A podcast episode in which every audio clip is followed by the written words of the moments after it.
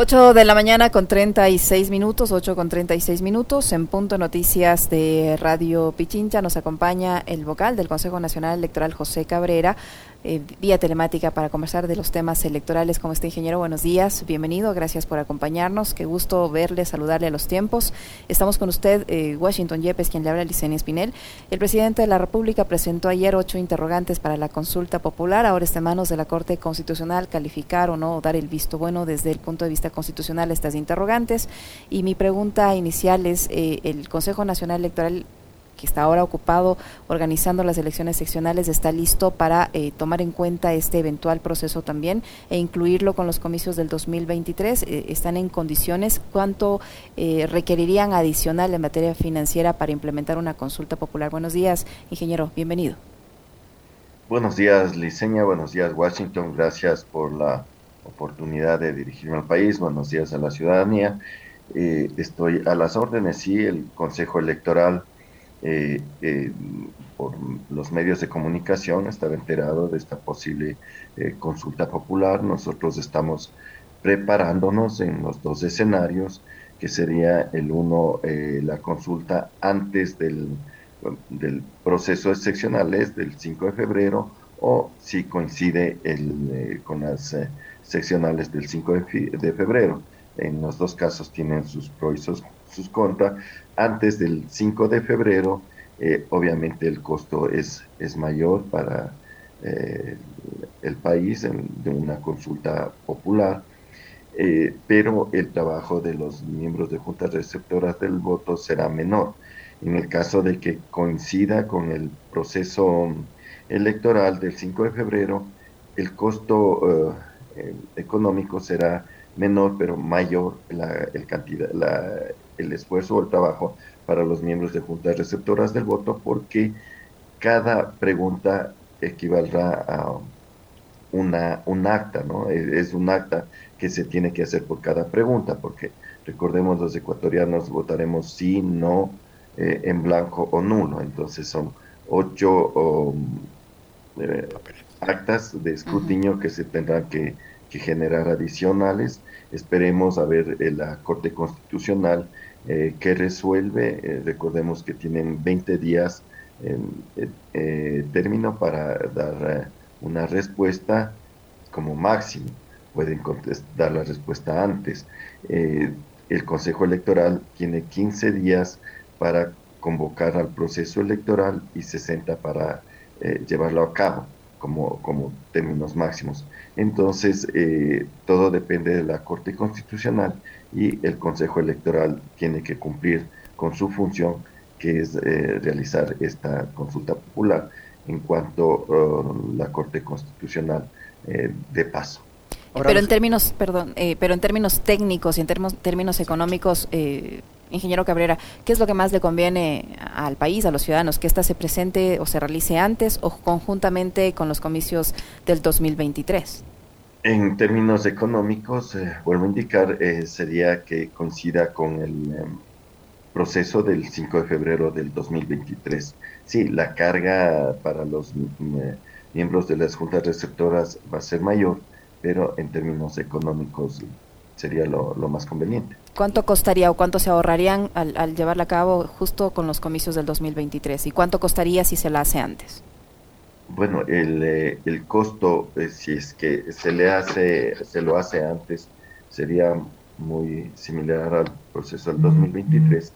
Si se lo hace en el, en el mismo 2023, va a ser mucho menor, no sé, posiblemente unos, unos 15, 20 millones. Recordemos que no es solo impresión de papeletas y toda la documentación electoral, también eh, se tiene que prever el presupuesto para la gente que hará campaña por el sí y por el no, en, lo que es promoción electoral.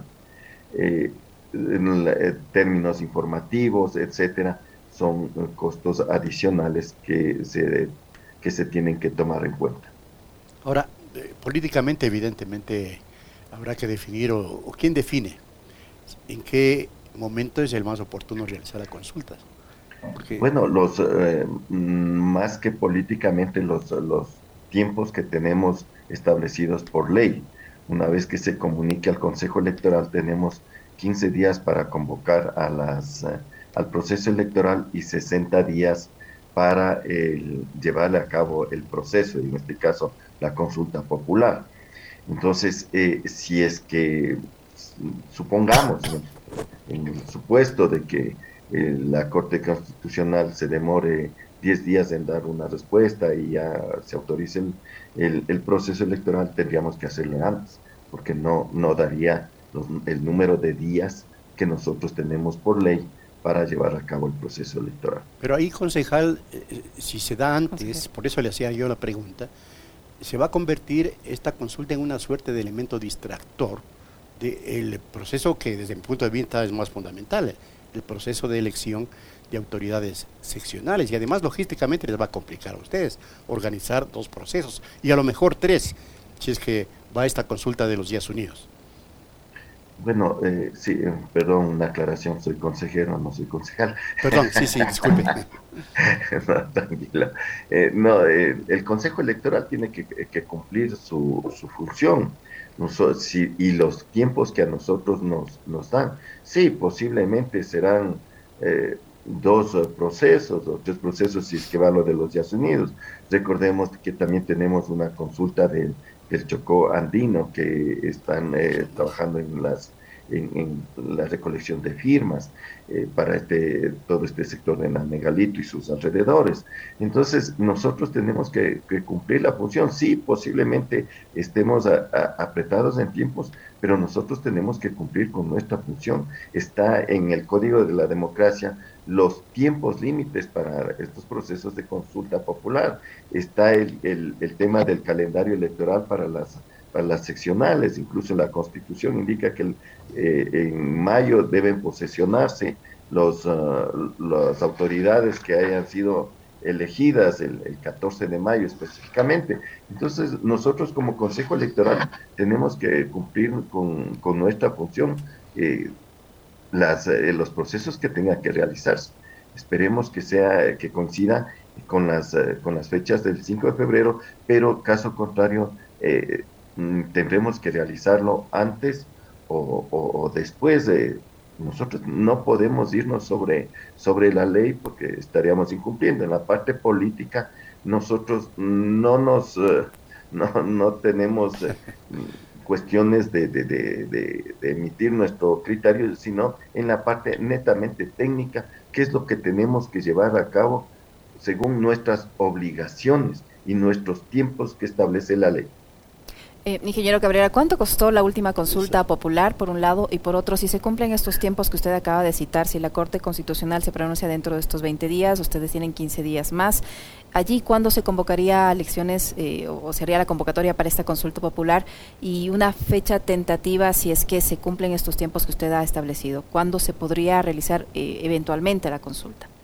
En cuanto a la pregunta, la primera pregunta, eh, tengo entendido que en el 2018 eh, que hubo una la consulta popular, nosotros todavía no estábamos en funciones, eh, costó alrededor de 50 millones. ¿ya? En, el, en el tema, en la, la, otra pregunta me, me Disculpe, si, se, si se cumplen los tiempos que usted mencionaba, que tiene la Corte Constitucional para pronunciarse, que dijo que son 20 días, de allí ustedes tendrían 15 días más. Eh, más o menos si esos tiempos se cumplen, cuándo se convocarían a elecciones para esta consulta y cuándo se realizaría la misma. Bueno, es a mediados de, octubre tendría que ser, pero los tiempos son límites, ¿no? 20 días, la Corte Constitucional en 20 eh, días términos, pero puede pronunciarse antes. Entonces, eh, sí, sí, a mediados de octubre, eh, posiblemente, si es que se da ese, ese eh, esa resolución ya de la Corte Constitucional eh, podría coincidir con el, eh, con el proceso electoral del 5 de febrero. A ver, si es que se da por separado las elecciones, en este caso consulta y elecciones seccionales, como dice coloquialmente la gente, ¿cuánto en metal se va a necesitar? Porque sería 50 para consulta. Si es que hay de los días unidos otros 50, ¿y cuánto en el proceso electoral de autoridades seccionales, ingeniero Cabrera? En el de eh, autoridades seccionales está el presupuesto, se, se, llegó a un acuerdo con el Ministerio de Finanzas en 97 millones 300 mil aproximadamente. Eh, están, por ejemplo, los equipos informáticos, ya se ha adquirido lo que es eh, servidores, todavía no entrega, pero el, la subasta inversa se concluyó la, el fin de semana, me parece, que se concluyó con, una, con un ahorro al, país de aproximadamente 100 mil dólares. Y así se están llevando los procesos con, de subasta inversa. Entonces, si ya se adquieren esos equipos, en el tema de la consulta popular, por ejemplo, ya no entraría en ese, en ese presupuesto, pero sí tendríamos que, ver los tiempos eh, de la consulta y de la llegada de los equipos, que son en este caso servidores que no se encuentran en el país. Y cosas de, ese estilo sí tendríamos que, ajustarlas eh, para nosotros es fundamental eh, conocer eh, la fecha misma en que ya la Corte Constitucional ordenará la, consulta popular y el número de preguntas. Acabo de escuchar en un medio de comunicación que posiblemente se aumenten incluso más preguntas. Entonces, sí, eso para nosotros es fundamental. La fecha y el número de preguntas. El contenido no, para nosotros, Mercoses es la ciudadanía, pero técnicamente para el Consejo Electoral, operativamente para el Consejo Electoral, es fundamental la fecha y el número de preguntas. ¿Y de qué depende que se haga o no la consulta de los Días Unidos, ingeniero? Bueno, nosotros, eh, la corte, el Tribunal Contencioso Electoral dictó una sentencia de que se les eh, reconozca, en este caso, las, las firmas y que se envíe la pregunta a la Corte Constitucional. También está en manos de la Corte Constitucional. Nosotros todavía no hemos eh, enviado a la Corte Constitucional, tenemos a partir de la sentencia 15 días. me supongo que en esta semana la señora presidenta convocará al Pleno para ya eh, enviar esa, esa eh, consulta o, esa información a la Corte Constitucional para que defina eh, lo que tiene en su función la Corte Constitucional y nosotros tendremos que acatar. Entonces, tanto la consulta popular como el tema ya Unidos está en manos de la Corte Constitucional. Ingeniero Cabrera, ¿cómo avanza el cronograma electoral para los comicios del 2023? ¿Se está cumpliendo? ¿Hay retrasos? Eh, ¿Cómo está la entrega de recursos? ¿Todo está marchando bien? Bueno, el, el, calendario electoral no ha tenido ningún retraso, todo se encuentra de acuerdo a lo planificado. En eh, este momento nos encontramos en lo que es inscripción de candidaturas hasta el 20 de septiembre eh, recordamos a las, organizaciones políticas, a los candidatos que ya fueron eh, electos en, democracia interna, que tienen que inscribirse hasta el 20 de septiembre, 6 de la tarde. No queremos que haya inconvenientes que a las 6 de la tarde no alcanzaron a, a inscribirse y que el sistema informático se cierre. Recordemos que desde el 2021 la inscripción de candidaturas es a través del, eh, del servicio de web de la institución y de esta manera evitar las aglomeraciones del último día a las 6 de la tarde. A las 6 de la tarde del 20 de septiembre se cerrará el, sistema informático. Esperamos que no existan problemas, todavía están a tiempo eh, y que lo, lo, hagan con la debida, debida anticipación. El listado oficial de postulantes al 14 al Consejo de Participación Ciudadana y Control Social se encuentra establecido el 3 de octubre. Recordemos que ha habido algunas impugnaciones, eh, en principio se calificó a 22 eh, candidatos, hoy están 33, sabemos que en el Tribunal Contencioso Electoral hay 42 actas aproximadamente de eh, impugnaciones, tenemos que esperar esas, esas resoluciones para ya dar a la ciudadanía el listado oficial de los candidatos al Consejo de Participación Ciudadana. El 19 de octubre se eh, realizará el sorteo de los miembros de juntas receptoras del voto. Se han solicitado las bases de datos, universidades, instituciones públicas, privadas, para realizar el proceso del sorteo de miembros de juntas receptoras del voto, eh, siendo la primera prioridad estudiantes universitarios. A partir del 8 de noviembre serán las capacitaciones a los miembros de juntas receptoras del voto el listado oficial de candidaturas a seccionales será el 18 de diciembre. La campaña electoral empezará del 3 de enero al 2 de febrero. Los debates el 14 y 15 de enero, los eh, debates de acuerdo a la ley eh, se realizan en las jurisdicciones eh, que tienen más de 100 mil votantes, los debates en este caso de prefectos y alcaldes. para este proceso se, se realizarán los debates en 17 provincias para prefectos y en 21 ah, alcaldías para los debates de los, de los señores alcaldes. Esto lo va a realizar cada una de las delegaciones provinciales. Se ha dado los instructivos y los recursos para que puedan realizar de acuerdo a su jurisdicción las direcciones provinciales electorales. La campaña electoral será del 3 de enero al 2 de febrero eh, como había indicado, los debates, el primer simulacro y segundo simulacro el 8 de enero y 22 de enero, que son procesos eh, del Consejo Electoral para verificar eh, que esté todos los equipos y la parte técnica funcionando correctamente para el proceso electoral. El 2 de febrero es el voto de las personas privadas de libertad, el 3 de febrero el voto en casa y las elecciones seccionales y del Consejo de Participación Ciudadana el 5 de febrero.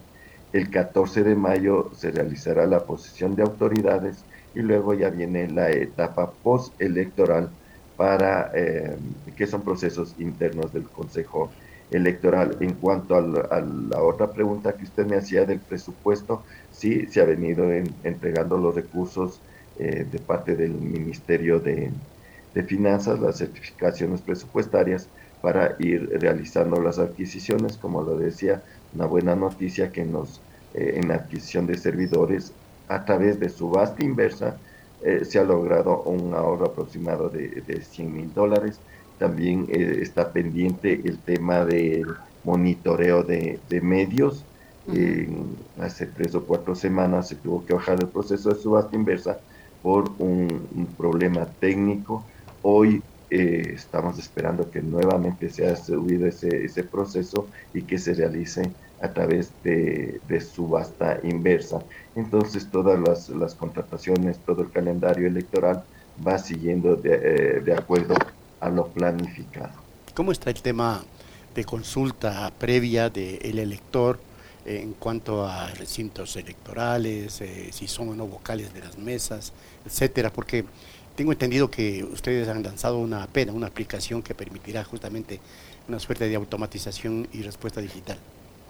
Sí, el Consejo Electoral desde el 2021 eh, ya desarrolló un aplicativo para dispositivos móviles, en este caso teléfonos celulares, tablets, etcétera, eh, para que la ciudadanía esté informada del, proceso eh, electoral.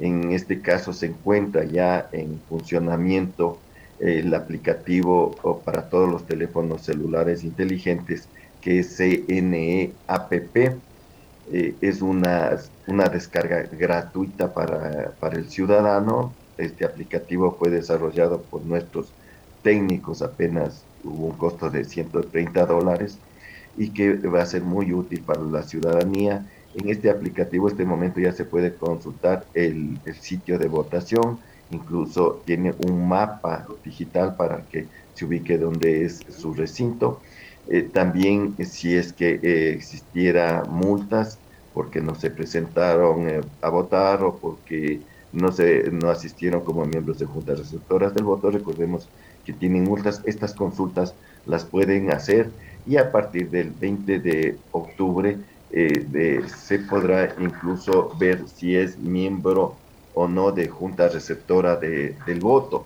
También se va a poner las em, los candidatos, una vez que ya esté listado oficial, que es el 18 de diciembre, eh, posteriormente se pondrá ya el, los, el, listado definitivo de candidatos, sus planes de trabajo, eh, se va a poner también los, los reglamentos, igual de los candidatos del Consejo de Participación Ciudadana y Control Social, quiénes son y cuáles son, eh, hacer conocer sus, sus planes de, de trabajo, sus perfiles, todos estos servicios previos a la, al proceso de, de escrutinios del Consejo Electoral, creemos que la ciudadanía ya vaya familiarizándose con con estos dispositivos móviles y el día del proceso electoral los escrutinios sean llevados segundo a segundo en, en, el teléfono celular como se lo hizo en el 2021, de tal manera que no tengan que depender solo de la página web.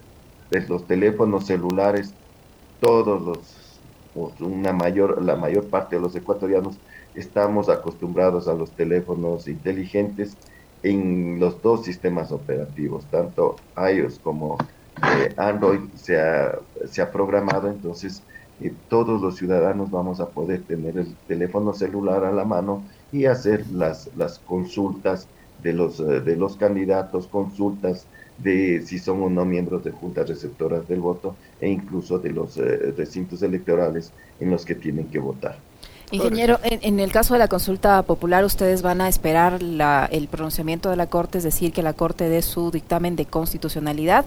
¿O puede ocurrir lo que pasó en, la consulta eh, del 2018 en que la Corte Constitucional se quedó calladita, se implementó la consulta popular y después hubo un dictamen de constitucionalidad ya posterior?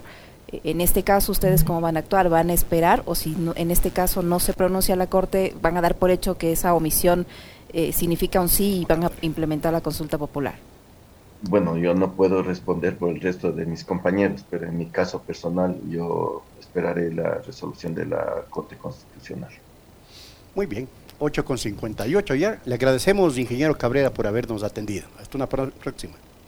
Gracias a ustedes y como siempre a la orden. Eh, también me olvidaba si, si se dan las preguntas, la consulta popular, las preguntas de la consulta también estarán en la disponibilidad del aplicativo móvil CNAPP. Y gracias y que tengan un buen día siempre a la orden. Muchísimas gracias, ingeniero. Siempre también a usted por su amabilidad. 8 con 59 minutos, tiempo de despedirnos educaditos, puntualitos. Ya mismo vienen las Warmis del barrio para contarles los temas de la comunidad. Le agradecemos al eh, consejero del Consejo Nacional Electoral, José Cabrera, que ha estado con nosotros en la última entrevista explicándonos eh, las posibilidades eh, y los costos que puede significar el Estado a los ecuatorianos implementar la consulta popular. Mejor dice si se realiza de forma paralela con los comicios del 2023. Esto le significaría algo de ahorro y si no, si se la hace antes, pues tendría un costo adicional que podría superar los 50 millones de dólares porque es lo que costó la última consulta popular. 90 seccionales, 50 la consulta y van 140. Y si hay la de los Estados Unidos, otros 50, ya hablamos de 190 millones de dolaritos. Ya que podrían ahorrarse al menos los 50, digo yo, para atender al IES. Por favor, al IES. La gente se está muriendo. Veremos cuánto cuestan las consultas. Tiempo de despedirnos, amigos. Que tengan un excelente resto de día. Nos vemos al mediodía.